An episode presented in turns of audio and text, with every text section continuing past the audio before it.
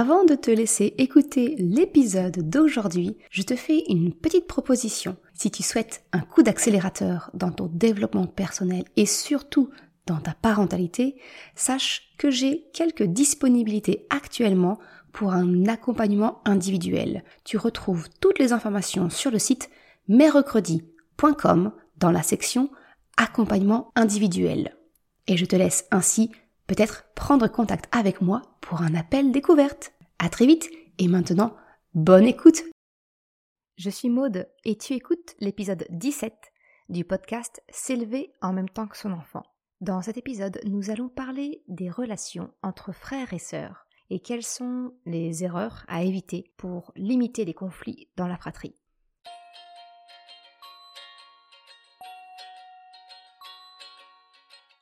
Salut et bienvenue sur le podcast S'élever en même temps que son enfant.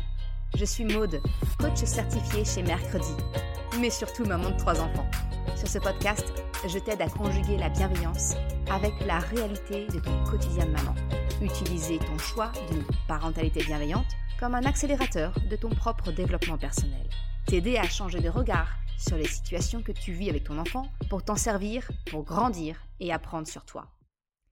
Hey, salut Je suis contente de te retrouver pour ce nouvel épisode. Comme je te le disais en introduction, cet épisode va parler des relations entre frères et sœurs. Je vais essayer de, de te résumer le constat que j'en ai fait en fait, quelles sont des erreurs dans lesquelles on tombe très facilement en tant que parent mais qu'il faut essayer de peut-être de corriger ou d'améliorer pour justement pouvoir avoir une influence sur la relation entre les enfants et éviter les conflits au sein de la fratrie. Alors, je parle de fratrie, mais peut-être n'as-tu qu'un enfant aujourd'hui, peut-être que tu comptes agrandir la famille ou pas du tout. Toujours est-il que tout ce que je te partage aujourd'hui, c'est vrai, certes, dans le cas des relations frères et sœurs, mais c'est également vrai dans n'importe quelle relation. Donc si ton enfant a, des amis avec qui euh, eh bien, il lui arrive de se chamailler, les conseils que je te partage aujourd'hui, ils s'appliquent complètement. Donc surtout si tu as un enfant unique, euh, ne pars pas en courant, parce que les conseils que je vais te partager, bah, ils peuvent également être utiles. Maintenant que cette petite mise au point, est faite, eh bien je vais te partager aujourd'hui les erreurs dont j'ai moi-même pris conscience et surtout, ce qui va t'intéresser, les solutions pour les éviter afin de te permettre de créer un climat qui favorise la bonne entente de ton enfant avec son frère ou sa sœur, mais également avec les autres enfants. Allez, sans plus attendre, on rentre dans le vif du sujet. La première erreur qui nuit aux relations des enfants, eh bien, c'est quand on utilise le statut de grand ou petit. Alors, Effectivement, dans le cas de frères et sœurs, souvent on dit mais ton grand frère, ta petite sœur, ta, grande sœur, voilà. Eh bien, tu le sais, les mots que l'on emploie, ils ont toute leur importance. Et c'est pourquoi j'ai carrément des épisodes qui sont dédiés aux pièges que peuvent révéler certains mots. Tu les as peut-être déjà écoutés, ce sont euh, l'épisode 12 par exemple, avec le piège de tu es grand maintenant, ou l'épisode 14, le piège du fameux tu vas me manquer. Pour en revenir à mon sujet, c'est qu'en fait, en plaçant un adjectif qualificatif pour désigner le rang de ton enfant, finalement, par rapport à l'autre, eh bien, ce n'est pas neutre pour la relation des enfants entre eux. Alors, je m'explique hein, en prenant un exemple, ça sera beaucoup plus concret. Imaginons que on prend la configuration familiale de deux enfants. Tu as une fille et un garçon. Eh bien, dire à ta fille qu'elle a un petit frère, ou à ton fils qu'il a, à contrario, une grande sœur, eh bien cela a un impact inconscient sur leur relation, leur ressenti quant à leur place dans la famille. Et en, aparté, hein, c'est exactement la même chose si tu utilises des mots comme l'aîné, le cadet, le benjamin, etc. Ce que je te propose, c'est vraiment un changement de regard pour comprendre ce que sous-entend le mot grand ou petit lorsque tu parles de la position de ton enfant au sein de la fratrie. Alors tu vas te dire peut-être que elle chipote, hein, que je joue sur les mots, que je coupe les cheveux en quatre, mais permets-moi de développer mon idée pour te faire une idée. En fait, je vois deux effets qui peuvent nuire à la relation entre tes enfants en utilisant des qualificatifs quant à leur place dans la famille. Le premier effet, eh bien, c'est une notion de domination-soumission. Entre les lignes, dire que ton enfant est grand frère ou petite sœur, eh bien, c'est induire l'idée que l'aîné est supérieur au cadet. C'est insinuer qu'en fonction de son rang dans la fratrie, il ou elle n'a pas les mêmes droits et devoirs. Alors oui, oui, je suis bien d'accord. Certes, il y en a bien un dans les faits qui est né avant l'autre. Mais est-ce que le fait que ton aîné soit né avant son frère ou sa sœur, eh bien, est-ce que ça marque une différence entre tes enfants quant à leur relation entre eux? Est-ce que ça lui donne plus de droits ou d'obligations que son frère ou sa sœur? Est-ce que ça lui confère plus de pouvoir, plus d'autorité sur son frère ou sa sœur? Et pourtant, de manière tout à fait inconsciente, lorsque tu dis que ton enfant est grand frère ou grande sœur, eh bien cela induit l'idée que ton enfant dispose d'une certaine autorité sur son frère ou sa sœur. Cela instaure, dans l'inconscient familial, une sorte de hiérarchie, je veux dire, et donc de potentielle domination de l'aîné sur les autres enfants de la fratrie. Si tu me suis, j'en ai un peu parlé dans ce qui peut être le terreau au harcèlement scolaire lors de l'épisode numéro 6. Et c'est même le premier ingrédient mentionné qui peut servir de terreau à des situations de harcèlement. Alors ma vision, et peut-être ne la partageras-tu pas, et c'est tout à fait ok, ma, vision c'est que mes enfants sont égaux entre eux quant à leurs obligations et leurs droits. Il n'y a pas de hiérarchie entre mes enfants. Et cela passe par le bannissement de mon propre vocabulaire des mots petits ou grands quand je qualifie le frère ou la sœur. Pour favoriser la cohésion de la famille, de tes enfants entre eux, eh bien, je t'encourage à les mettre tous sur le même niveau afin de renforcer en eux ce sentiment d'appartenance à la même famille et je dirais même à la même équipe, l'équipe des enfants. Le deuxième effet que je vois, c'est que à chaque place dans la fratrie, eh bien, il y a des avantages et des inconvénients. Le deuxième effet qui se coule, comme j'aime bien le dire, de préciser le rang de ton enfant au sein de la fratrie, eh bien, il est lié aux avantages et inconvénients que cela implique. Alors, si, si, tu sais, ce sont toutes ces petites phrases très communes, du style De toute façon, comme c'est le petit dernier, c'est ton chouchou, et tu acceptes tout quand c'est lui qui demande. C'est pas juste. Elle a le droit de le faire car elle est plus grande, mais moi j'ai pas le droit. J'en ai marre, c'est toujours à moi de m'occuper de lui car je suis le plus grand. Et ça, c'est qu'un tout petit aperçu. Je pense que tu vois très bien ce que je veux te dire. En fait, souvent, en tant que parent, on a souvent tendance à demander aux aînés de surveiller leurs frères ou leurs sœurs. Et ainsi, eh bien, nous confirmons l'idée d'une forme de hiérarchie entre les enfants en confiant une plus grande responsabilité à l'aîné. Alors, si cela peut générer un sentiment de fierté pour lui, cela peut également induire un sentiment eh d'opposition chez ton cadet, car une forme d'injustice, d'inégalité dans leurs droits. Et dans certains cas, cela peut aussi peser sur ton grand. Eh bien, lui, il a peut-être juste envie de profiter et de jouer, pas de devoir assurer la responsabilité d'un frère ou d'une sœur. Tu le vois, des deux côtés de tes enfants, eh bien cela peut créer des tensions entre eux et creuser un fossé. On est bien loin de la cohésion familiale que l'on souhaite encourager en tant que parent. Maintenant, si on se place du côté de ton petit dernier ou ta petite dernière, eh bien le côté positif, c'est effectivement le fait de se sentir couvé un peu plus. Son sentiment de sécurité, il est décuplé grâce à ses parents et à sa position de petit dernier de la fratrie parce qu'il est également sous l'aile protectrice de son frère ou de sa sœur. Mais la contrepartie à payer, eh bien, c'est souvent d'avoir une double surveillance. Celle des parents, mais également celle des frères ou de la sœur qui peut potentiellement rapporter ou sanctionner. Sans parler du fait que le garder le qualificatif de petit frère ou petite sœur toute sa vie, c'est pas franchement enviable, surtout une fois qu'on est devenu adulte. Ce que je te propose, c'est de regarder ton propre ressenti si tu fais toi-même partie d'une fratrie. Est-ce que tu es l'aîné? Est-ce que tu es le cadet ou la cadette peut-être? Qu'est-ce que tu gardes comme ressenti de ton enfance dans ta propre relation avec tes frères ou sœurs? Est-ce que tu es encore nommé au sein de ta famille, peut-être par tes parents ou par tes frères et sœurs, comme étant le petit frère, le grand frère ou la petite sœur, la grande sœur Et si tu es fille ou fils unique, eh bien, je te propose de regarder autour de toi les relations de tes proches, avec leurs frères et sœurs.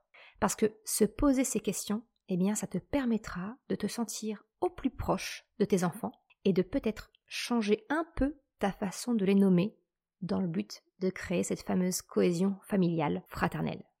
Alors, mon conseil pour éviter cette petite rivalité entre frères et sœurs, eh bien, c'est justement de ne pas utiliser de qualificatifs indiquant le rang au sein de la fratrie, mais de simplement dire, eh bien, tiens, oui, allez-y ensemble, va jouer avec ton frère, par exemple. Je ne vais pas dire va jouer avec ton petit frère ou ton grand frère. Non, non, c'est vous y allez ensemble, tu vas jouer avec ton frère ou ta sœur. Et ça dans le but de renforcer l'égalité entre tes enfants quant à leur position au sein de la fratrie et d'éviter l'insinuation inconsciente d'une possible domination de l'un sur l'autre. La deuxième erreur qui peut générer des conflits dans la fratrie, eh bien, c'est la comparaison entre les enfants. Alors tu le sais sans doute, la comparaison, les étiquettes, tout ça, ce sont des choses qui enferment les enfants et ça ne leur permet pas d'être eux-mêmes finalement. Ils auront au contraire tendance vraiment à se conformer à ce que l'on dit d'eux. Alors autant, autant tu peux sans doute le savoir hein, que les comparaisons, les étiquettes, ce, n'est pas une bonne chose, c'est même plutôt néfaste à ton enfant, mais autant le mettre en pratique, bah, ça reste quand même assez compliqué, faut bien se l'avouer. Parce que finalement, la comparaison, c'est quelque chose de naturel. Comparer nos enfants, nous en tant que parents, eh bien, ça nous permet de nous rassurer quant au développement de l'enfant, l'acquisition de la marche, de la continence, du langage, le sommeil, etc. Mais le revers de la médaille, c'est que cela peut instaurer un climat de compétition entre tes enfants. Et tout, absolument tout, peut être sujet à comparaison. Qu'elles viennent de toi, de l'entourage de ton enfant, du reste de la famille, de l'école, ou même les enfants entre eux, que ce soit concernant leur taille, leur physique, leur caractère, leurs échecs, réussites, celui qui a terminé de manger en premier, enfin, c'est vraiment sans fin. Et alors, je dois te faire ma petite confession c'est que j'ai pris conscience d'un élément de comparaison que je n'avais pas identifié jusqu'ici et qui peinait ma fille. Alors, pour rappel, si tu découvres mon podcast aujourd'hui, j'ai trois enfants, Chocapic, qui a 8 ans au moment où j'enregistre, ma fille Choupinette, qui a 6 ans, et mon petit dernier, Krapopoulos, qui lui vient d'avoir 3 ans. Donc tu le comprends, ma fille est ma seule fille et elle se situe entre mes deux garçons. Alors autant mes fils ont hérité de la couleur de mes yeux, de mes cheveux, ou même de la couleur de peau de son père et moi, autant ma fille, elle dénote dans notre famille. Parce qu'avec mon mari, on est ce qu'on peut appeler des cachets d'aspirine. Lui, il bronze vraiment à la manière des roues, avec une multitude de grains de beauté, et moi, je ne bronze pas très facilement. On est vraiment blond. Ma fille, elle, eh bien, elle a hérité des gènes de sa grand-mère paternelle, avec une peau légèrement mate, qui bronze au moindre rayon de soleil. Et elle a aussi hérité de l'intensité du regard noir de son arrière-grand-père paternel, là où moi et mes fils, hein, on a les yeux bleus. Eh bien, tu vois, tout le monde relève très facilement ma ressemblance avec mes fils. Mais ma ressemblance physique avec ma fille, eh bien, elle est beaucoup plus discrète. Et elle, ma choupinette, elle qui se sent déjà un petit peu à l'écart, hein, étant la seule fille de la fratrie, et surtout, surtout occupant la position numéro 2 dans une fratrie de 3, c'est-à-dire qu'en fait, je considère vraiment, enfin, c'est pas je considère, c'est un constat que j'ai fait, c'est que la position numéro 2 dans une fratrie de 3, par exemple, eh bien, c'est vraiment la position la plus ingrate possible, parce qu'elle n'a pas les avantages de l'attention portée au premier, ni les avantages de ceux portés au petit dernier. Bref, tout ça pour dire que ça commence à faire beaucoup pour elle. Et j'ai mis du temps à identifier que le fait que mes fils me soient comparés très souvent, mais pas elle, eh bien ça l'a chagrinée. Elle ressent un peu ce sentiment du vilain petit canard. Alors si je te partage cela, c'est pour t'illustrer que la problématique de la comparaison, eh bien elle n'est pas toujours directe. Tu vois, elle peut être indirecte et tout autant faire souffrir.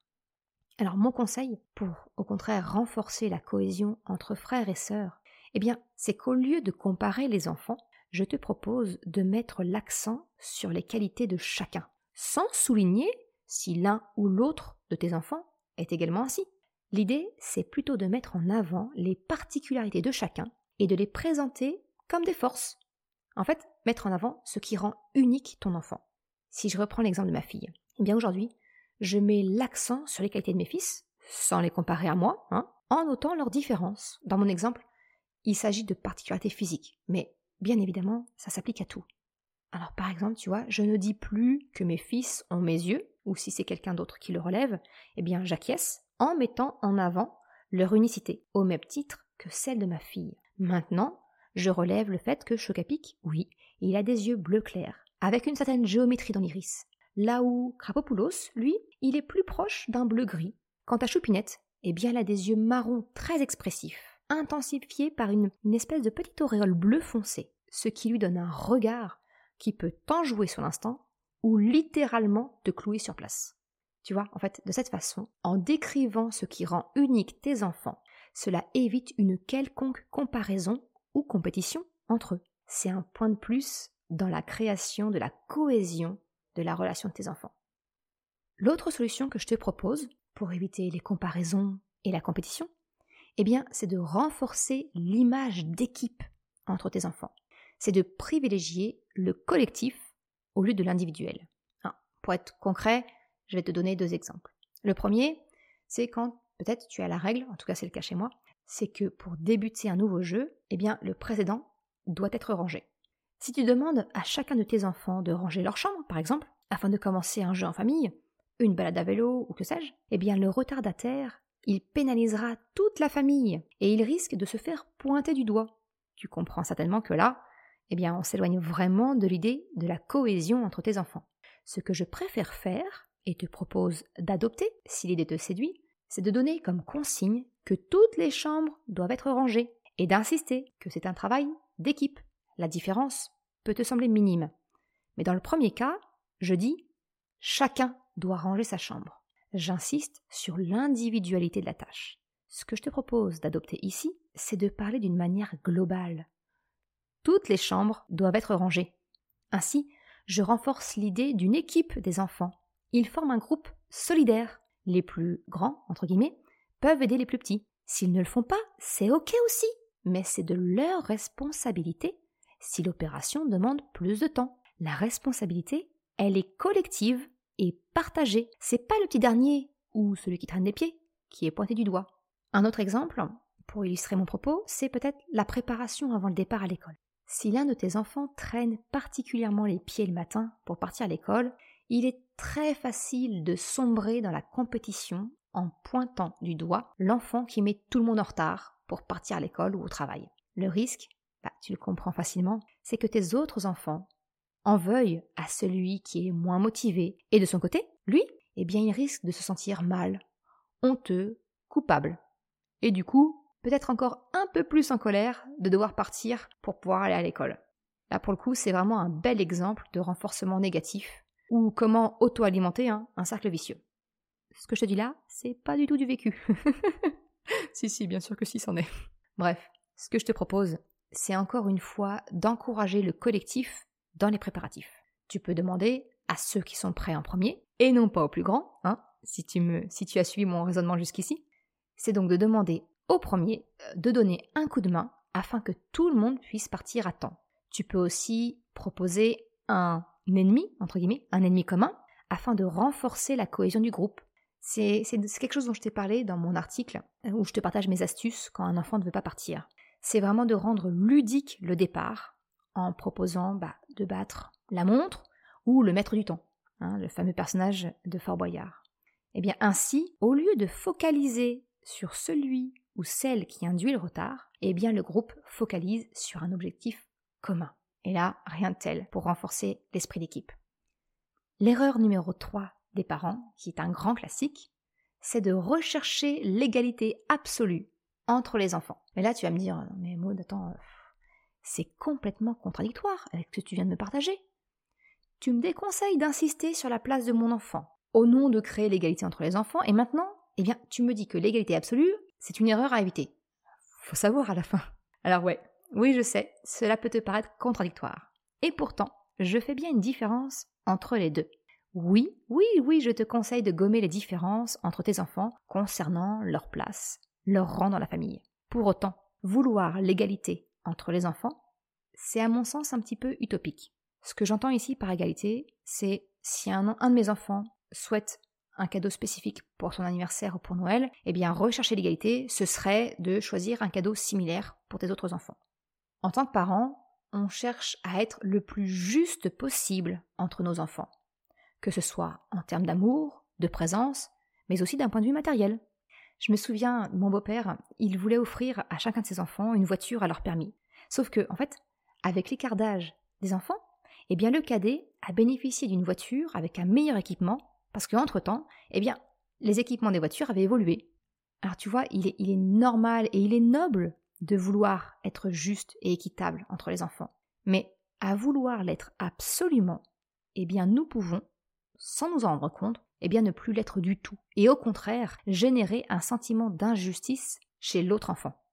Alors, si je te prends un exemple un peu plus proche de ta vie actuelle hein, que le fait d'offrir une voiture aux 18 ans de tes enfants, par exemple, c'est qu'à la naissance de ton deuxième, tu as sans doute voulu être toujours aussi présente et aimante auprès de ton aîné.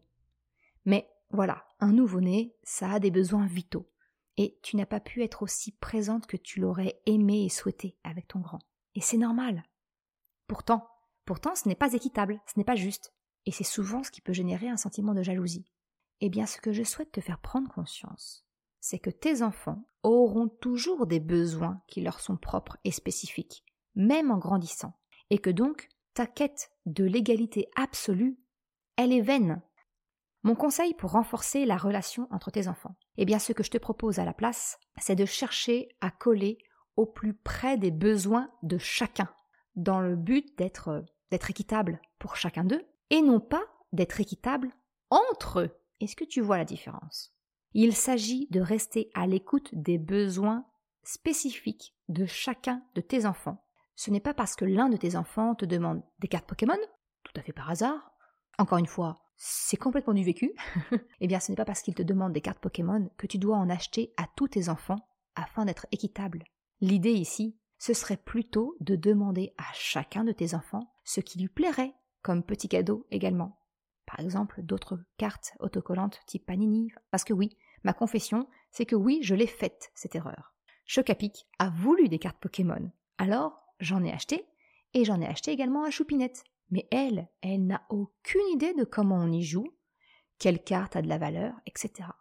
Alors certes, elle est heureuse d'avoir comme son frère, mais il aurait été mieux de lui demander ce qu'elle désirait à la place, afin de répondre à son besoin à elle.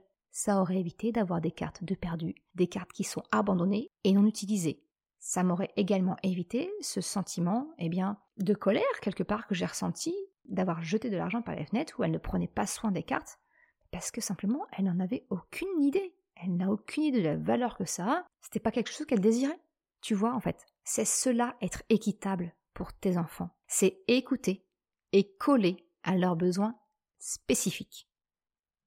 L'erreur numéro 4 qui crée des tensions dans la fratrie, et alors j'ai envie de te dire, si tu en retiens qu'une, c'est celle-là, c'est de vouloir connaître à tout prix l'identité du coupable. Alors je te laisse imaginer la scène de ton choix, celle où tu constates qu'une bêtise a été faite, quelque chose a été oublié, abîmé, détruit, perdu. Qu'est-ce qui te vient immédiatement en tête? Qui est-ce qui a fait ça? C'est une phrase tellement naturelle, elle sort toute seule. Et pourtant, j'aurais tendance à dire que si tu mets en place ce changement-là parmi mes sept propositions, eh bien ce sera un pas énorme vers la cohésion de tes enfants pour créer une relation saine et solide entre frères et sœurs. Parce qu'en fait, quand on pose cette question, telle qu'elle est posée à nos enfants, c'est très clair. Nous cherchons le nom du ou de la coupable. Que les projecteurs de la honte et de la culpabilité soient braqués sur cet enfant. Donc quelque part, chercher à connaître l'identité du coupable, eh bien ça a pour conséquence de pousser tes enfants à la dénonciation entre eux, mais également à des ruses pour éviter de se faire prendre. Mensonges, le silence, etc. Alors si tu souhaites creuser un petit peu le sujet des mensonges chez les enfants, je te recommande un de mes articles que j'avais écrit, Comprendre pourquoi ton enfant ment et savoir comment réagir. Je te mettrai le lien en description. Mais bref, pour en revenir au sujet du jour, tu comprends donc facilement que poser la question qui a fait ça? pousse plutôt vers l'individualisme de tes enfants et pas du tout à la construction d'une mentalité d'équipe. Alors mon conseil, pour vraiment favoriser la bonne entente entre frères et sœurs, c'est vraiment d'éviter de poser cette question. C'est un des tout premiers trucs que j'ai mis en place lorsque moi-même j'ai débuté dans la parentalité bienveillante et que j'ai tiré de ma lecture du, je dirais la Bible, hein, ce livre qui est euh, le, livre d'Adèle Faber et d'Hélène Maslich, Frères et sœurs sans rivalité. Je te mettrai le lien en description si tu ne connais pas ce... C'est incontournable, j'ai envie de dire, mais c'est vraiment, je te, je te le recommande très fortement si tu ne le connais pas. Bref, ce que je te propose à la place, c'est plutôt d'opter pour la description de ce que tu constates, suivi du rappel de la règle. Par exemple, pas plus tard que ce matin, j'ai retrouvé le tube de dentifrice ouvert. Alors t'imagines le dentifrice qui a repeint tout le lavabo, hein, et bien évidemment, sinon c'est pas drôle, le tout complètement séché. Euh, bref, un tube de dentifrice quasi neuf, complètement foutu. Ma réaction, ça a été Zut Bon, je vais pas dire de gros mots, hein. mais le tube de dentifrice est complètement fichu, il n'a pas été rebouché, et du dentifrice a été étalé partout dans le lavabo. Alors je ne veux pas savoir qui, mais je vous rappelle que le dentifrice se met uniquement sur la brosse à dents, et après on referme et on le pose sur la tablette. Alors tu le vois, j'en remets une couche, hein. j'insiste bien sur le fait que je ne veux pas savoir qui, et pour être tout à fait honnête, si je dis ça comme ça, c'est plutôt à ma destination, afin de contrer mon réflexe de dire qui a fait ça. Mais tu le vois, je me concentre surtout sur la description de ce qui me met en colère et je rappelle la règle à tout le monde. Une petite piqûre de rappel, ça fait jamais de mal. Et pour te partager mon vécu, c'est que j'ai remarqué qu'en procédant ainsi, eh bien très souvent le coupable entre guillemets, eh bien il se dénonce de lui-même. Alors attention, je te le reprécise, c'est pas à tous les coups. Et finalement, c'est pas mon but de savoir qui. Je fais simplement le constat que mes enfants, eh bien ils se sentent peut-être plus libres d'avouer la bêtise, ils savent que je ne vais pas les punir, entre guillemets, hein. mais simplement, ils savent que je vais leur demander peut-être de réparer, nettoyer avec moi, au besoin. Si tu souhaites creuser un petit peu cette, euh, les solutions qui s'offrent à toi en alternative aux punitions, je te renvoie à l'épisode 8 du podcast où j'aborde ce sujet, et encore une fois, le lien est en description. Pour en revenir à notre sujet, tu le vois, tu le comprends, le fait de ne pas partir dans une chasse aux sorcières, en cherchant absolument le responsable, eh bien ça permet d'atténuer le sentiment de honte et de culpabilité de ton enfant. Et alors il est beaucoup plus disposé à dire que oui, c'est lui, ou bien à participer au nettoyage ou à la réparation. Quand mon enfant se dénonce, tu vois, eh bien j'ai pour habitude de toujours le remercier pour son honnêteté. Et je continue sur le rappel de la règle en l'énonçant à tout le monde et pas seulement à celui qui est concerné toujours dans le but, tu vois, hein, de, de créer cette équipe des enfants. Je ne prends pas quelqu'un entre, entre quatre yeux. Non, non, je réexplique à tout le monde. Parce que ma pratique, c'est ce qu'on appelle du renforcement positif. J'ancre de manière positive, et alors ancrer, ça veut dire vraiment associer à une émotion positive. Et ici, dans le cas de mon exemple, pour mon enfant, c'est peut-être le soulagement. Eh bien, je l'associe à un comportement que je souhaite voir se répéter. Et dans le cas là, eh bien, c'est l'honnêteté de mon enfant. Tout ça, c'est parce que finalement, qu'est-ce qu'on recherche? Eh bien, c'est simplement que notre cadre, nos règles de la maison, eh bien, elles soient respectées. C'est ça qui est le plus important. Parce que ça ne te rapporte rien finalement de savoir qui ne les respecte pas, si ce n'est pouvoir passer tes nerfs sur la personne. Mais tu avoueras, ce n'est pas très constructif. Ce qui est important, c'est que les règles soient comprises de tout le monde. Donc pour cela, tu n'as pas besoin de trouver un coupable. L'erreur numéro 5 des parents lorsque les enfants se disputent entre eux, eh bien, c'est d'intervenir. C'est encore une fois un grand classique hein, pour nous les parents, d'intervenir quand nos enfants se disputent, quand le ton monte. Seulement voilà, intervenir dans la relation entre tes enfants, entre un frère et une sœur, eh bien, ça a quelques inconvénients que je voudrais te faire prendre conscience aujourd'hui. Le premier inconvénient de ton intervention, c'est que finalement, ça te donne le sentiment d'être le gendarme ou l'arbitre entre tes enfants. Cette impression vient du fait que ton intervention lors d'une dispute, eh bien elle fait basculer la relation parent-enfant dans ce qui s'appelle le triangle de Karpman. Alors le triangle de Karpman, je t'en ai parlé dans l'épisode 6 où je te donne les clés pour aider ton enfant dans des situations de harcèlement.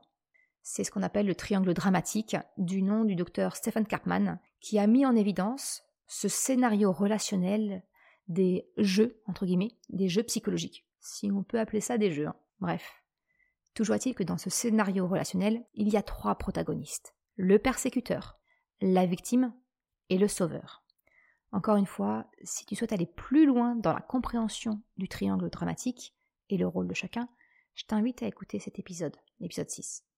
Donc, quand en tant que parents, nous intervenons entre les enfants lors d'une dispute ou lors d'un conflit, eh bien en fait, nous prenons automatiquement et inconsciemment la position de sauveur de ce triangle.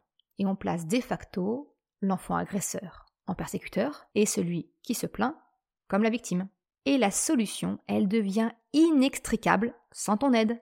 C'est pour cela que tu as souvent l'impression d'être le gendarme ou l'arbitre avec tes enfants. C'est parce que tu interviens volontairement ou sur la demande d'un de tes enfants.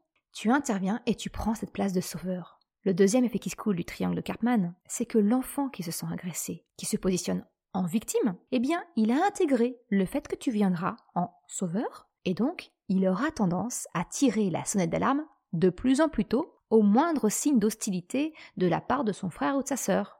Si, si, tu le sais, tu ne comptes plus les appels du style Maman, il m'embête qui ne sont finalement rien de moins qu'un appel à l'aide, un appel au sauveur.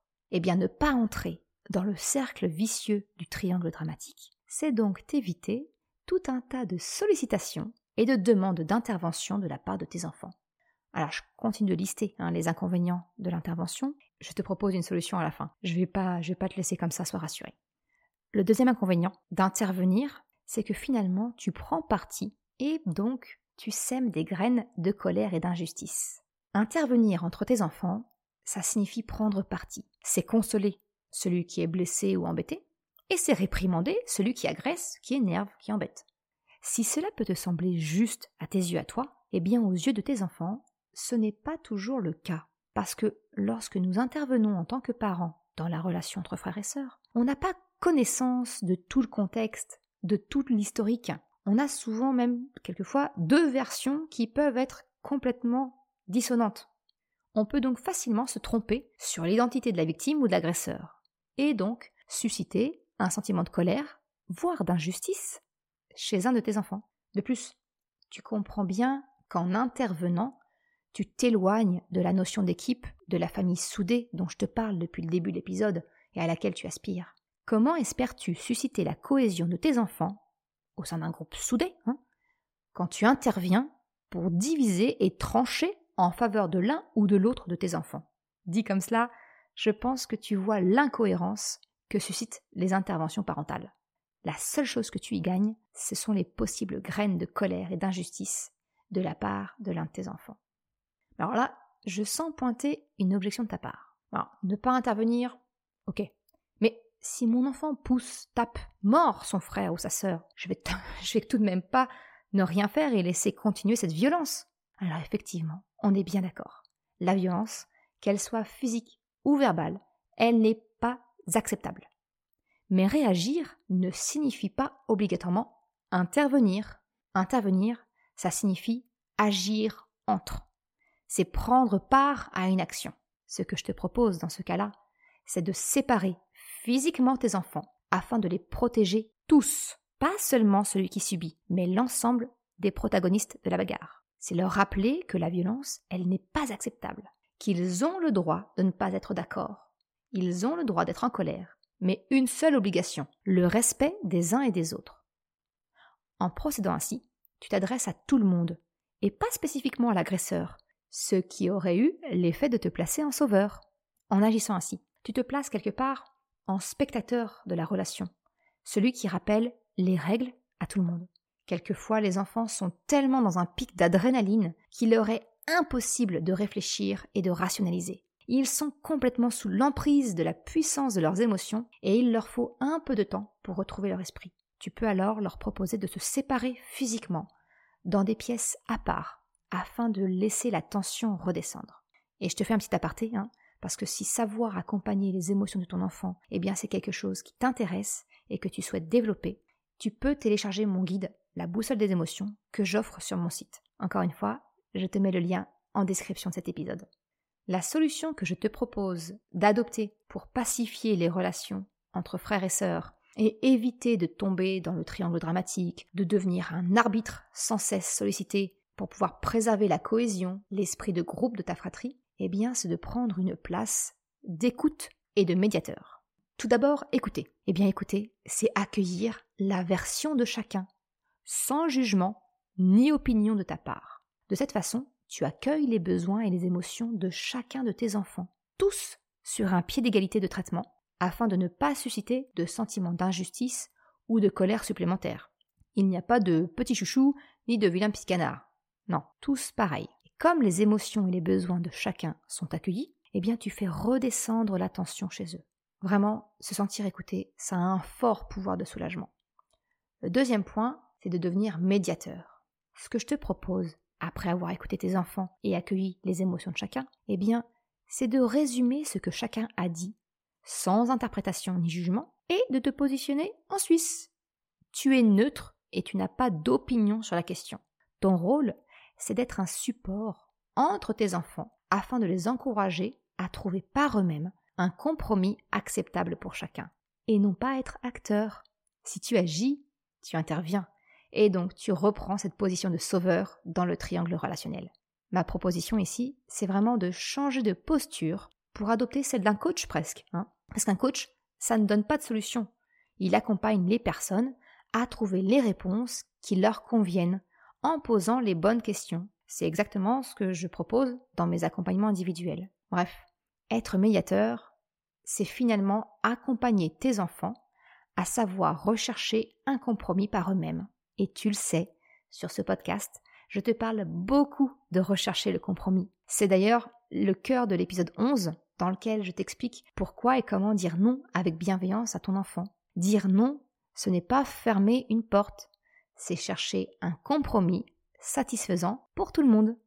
En apprenant ainsi à tes enfants à rechercher par eux-mêmes un compromis, eh bien tu plantes une graine supplémentaire pour créer une cohésion familiale entre tes enfants. De plus, ils apprennent à travers la sphère familiale comment savoir sortir d'un conflit, ce qui franchement leur sera grandement utile dans leur vie privée et même professionnelle en grandissant. Ça leur permet également de développer une certaine forme de confiance en eux, en leur capacité à savoir sortir seuls d'une situation conflictuelle. Bref, que des bénéfices. Et au passage, ils apprendront de plus en plus à savoir le faire, sans avoir besoin de te solliciter. Demander de plus L'erreur numéro 6, qui est un grand classique, encore une fois, eh bien, c'est de forcer son enfant à s'excuser. Et alors, cette sixième erreur, je l'ai récemment découverte. Parce que pour être tout à fait honnête, hein, on le fait tous. Sous couvert de la politesse, on demande, pour ne pas dire exiger, hein, à nos enfants de s'excuser, de demander pardon. C'est très souvent ce que l'on demande en guise de réparation à notre enfant quand celui-ci a été violent ou qu'il a eu un comportement non acceptable vis-à-vis d'une autre personne. Sauf que j'ai croisé un jour une information qui m'a ouvert les yeux, alors je suis désolée, je n'ai plus la référence, je ne sais plus du tout où j'ai trouvé cette info. Mais ça m'avait ça m'avait beaucoup parlé, alors je te la partage aujourd'hui. En fait, s'excuser, demander pardon, c'est quelque part une forme de soumission. Alors oui, on est bien d'accord, la politesse, c'est une qualité, une valeur, je dirais même, essentielle. Mais pour autant, sous couvert de politesse, est-ce qu'il est vraiment nécessaire de blesser l'ego de son enfant en le soumettant, en lui donnant le sentiment de se rabaisser devant une autre personne? Je t'ai un peu parlé de l'ego dans, un de mes précédents articles, celui dont justement je te parlais concernant les mensonges des enfants. Et l'ego, il a vraiment mauvaise presse. Et pourtant, pourtant, c'est pas du tout une mauvaise chose que, que d'avoir de l'ego. Je dirais même c'est essentiel. Si tu souhaites que creuser le sujet, je t'invite à lire l'article associé. Et pourquoi pas même me laisser un commentaire si tu veux que je le développe encore plus, parce que ça pourrait faire l'objet d'un épisode de podcast à part entière. C'est un sujet où il y a beaucoup à dire. Bref, avec ce constat, je te propose, c'est de soigner l'ego de ton enfant et de lui demander, non pas de s'excuser ou de demander pardon, mais de lui proposer de se réconcilier. Alors encore une fois, hein, tu peux peut-être avoir le sentiment que je joue sur les mots, mais si demander pardon ou s'excuser a une connotation de soumission, de passivité, parce qu'en en fait, on demande à l'autre de nous pardonner. On n'est pas du tout acteur, mais on est dépendant de l'autre. Et eh bien au contraire, le fait de se réconcilier fait de nous une personne actrice de la relation. La réconciliation, elle nécessite une action des deux protagonistes de la dispute. L'un n'est pas dépendant, passif de l'autre. Non, non. Et ça, eh bien ça, ça change tout pour l'ego. Donc ce que je te propose de retenir pour cette sixième erreur, c'est de ne plus spécialement demander à ton enfant de s'excuser ou de demander pardon, mais au contraire, de lui demander s'il souhaite se réconcilier avec son frère ou sa sœur. Et ça change tout. La dernière erreur, eh bien, finalement, pour terminer cet épisode, je vais revenir sur un point essentiel. Cette erreur, c'est de vouloir que ses enfants s'aiment à tout prix. C'est tellement essentiel, en fait, que l'on oublie complètement le fait que avoir un frère ou une sœur, eh bien c'est finalement une relation que l'on n'a pas choisie. On choisit ses amis, mais on ne choisit pas du tout sa famille. Et, et oui, et il est tout à fait possible que malgré tes efforts, eh bien que tes enfants ne s'apprécient pas. Peut-être que s'ils n'avaient pas ce lien de sang ou de cœur, par ton intermédiaire, eh bien ils ne seraient jamais devenus proches, jamais devenus des intimes. C'est un fait. Et probablement l'une des choses les plus difficiles à accepter en tant que parent. Alors, tu m'excuseras, je n'ai pas de solution à cela. Mais je ne pouvais pas ne pas te partager cette remarque.